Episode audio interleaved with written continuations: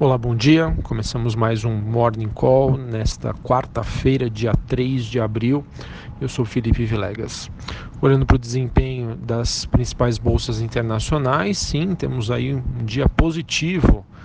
As bolsas na Ásia fecharam no positivo, é, destaque para Xangai que subiu mais de 1%, e na Europa a, as ações aí também mantêm o mesmo ritmo de alta. Os futuros norte-americanos até o momento com meio por cento é, de alta. Esse movimento acontece após indicadores positivos é, divulgados anteriormente e na expectativa de progressos nas negociações comerciais entre Estados Unidos e China, que devem ser retomadas nesta quarta-feira. Falando um pouquinho de indicadores, a gente teve na China é, o PMI Caixin de serviços que surpreendeu positivamente, atingindo a pontuação de 54,4 em março, ante uma expectativa de 52,3.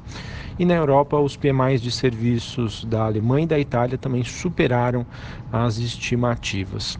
Sobre as commodities, destaque para o minério de ferro, que tem forte valorização e favorece também o movimento das mineradoras. BHP e Rio Tinto neste momento subindo aí quase 1%. É, os metais avançam em Londres e o petróleo é, mantém também o ritmo de alta, porém um pouco mais leve. O contrato negociado em Nova York sobe 0,2% e o negociado em Londres sobe 0,5%. Por conta disso, hoje acaba sendo aí um dia de desvalorização do dólar ante os seus principais pares globais. O índice dólar cai 0,37 neste momento. Bom, sobre a agenda do dia, aqui no Brasil, 10 horas da manhã, é, deve ser divulgado o PMI Brasil pela Marquis e às 11 horas da manhã, vendas de veículos, é, divulgado, esse dado é divulgado pela FenaBrave. Ah, já em relação aos Estados Unidos, 9 h 15 será divulgado o relatório ADP de variação é, de empregos e às 11h30 estoques de petróleo. Ainda é esperado para hoje a chegada do Bolsonaro após a visita a Israel, por volta das 18 horas. Paulo Guedes participando da audiência pública na Comissão de Constituição e Justiça e de Cidadania da Câmara dos Deputados a partir das 14 horas.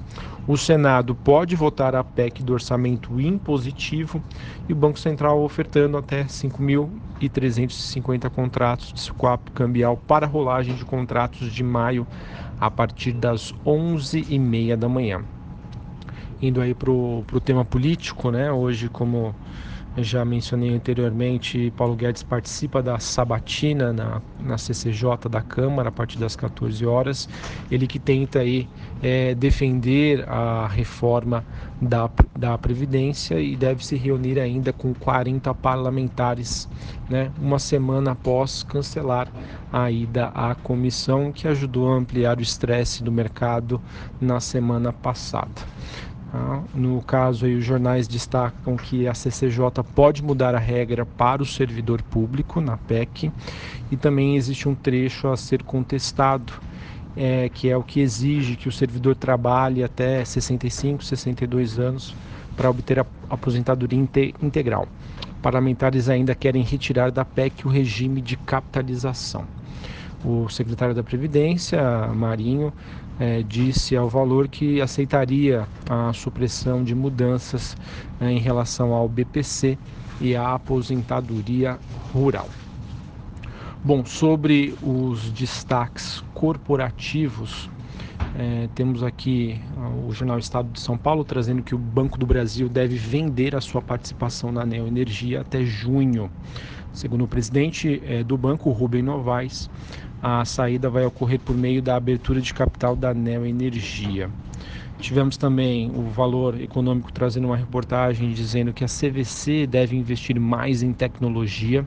A CVC, que é a maior rede de agências do país, e já se pronunciou que começou a testar o uso do chatbot, que seria um software capaz de fazer o atendimento online dos consumidores.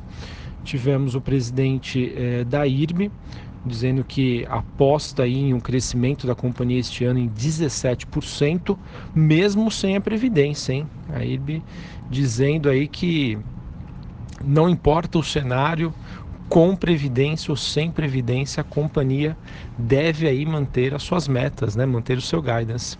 A companhia que faz 80 anos e as ações podem entrar aí no Ibovespa na próxima, na próxima carteira teórica, que deve vigorar a partir do mês de maio.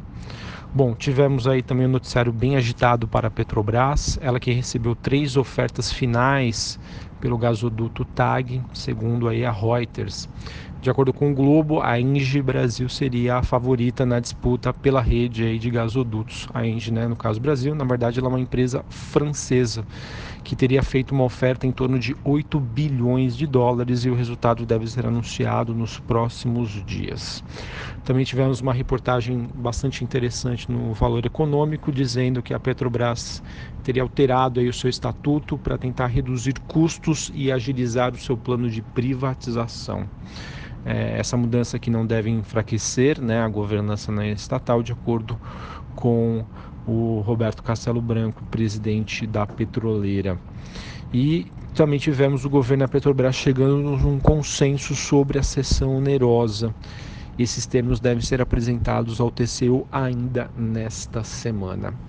Pois bem, pessoal, vejam que o noticiário segue bastante agitado e por enquanto aí positivo. Tá? Quando a gente olha para o desempenho das ações lá fora, uh, que seguem impulsionadas por uma melhora dos indicadores econômicos e também as expectativas quanto às negociações entre Estados Unidos e China.